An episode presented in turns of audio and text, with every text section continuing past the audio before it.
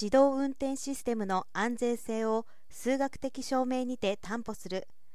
交通事故のない車社会実現に資します。自動運転については高い安全性を保証しそれを説明して当該車両を行動に受け入れてもらう必要があるのに今は自己統計データによる保証や計算機シミュレーションによるテストが主流です。それら経験論的統計的アプローチにはなぜどうしてといった問いがつきまといます。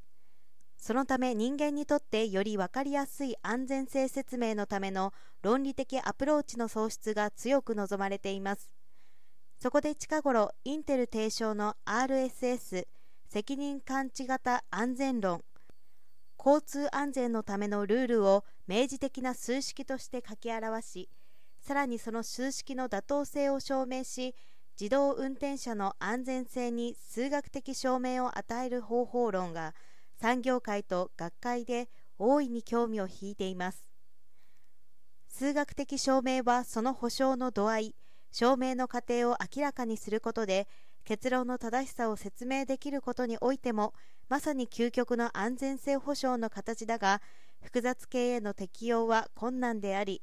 RSS は証明の対象を自動運転者が従うべき論理的安全ルールに絞っています。論理的安全ルールの策定及び証明のための技術的基盤が未発達でその応用範囲は分岐のない道路における先行車の追従など単純な運転シナリオに限られていたということです。NII の研究チームは JST のエラト MMSD プロジェクトのもと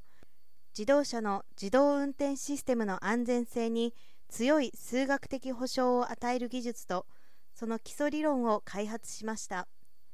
自動運転安全性の数学的証明のための既存 RSS に注目しその応用範囲を大きく拡大し実世界へ本格展開できるよう拡張した手法 GARSS を確立しました。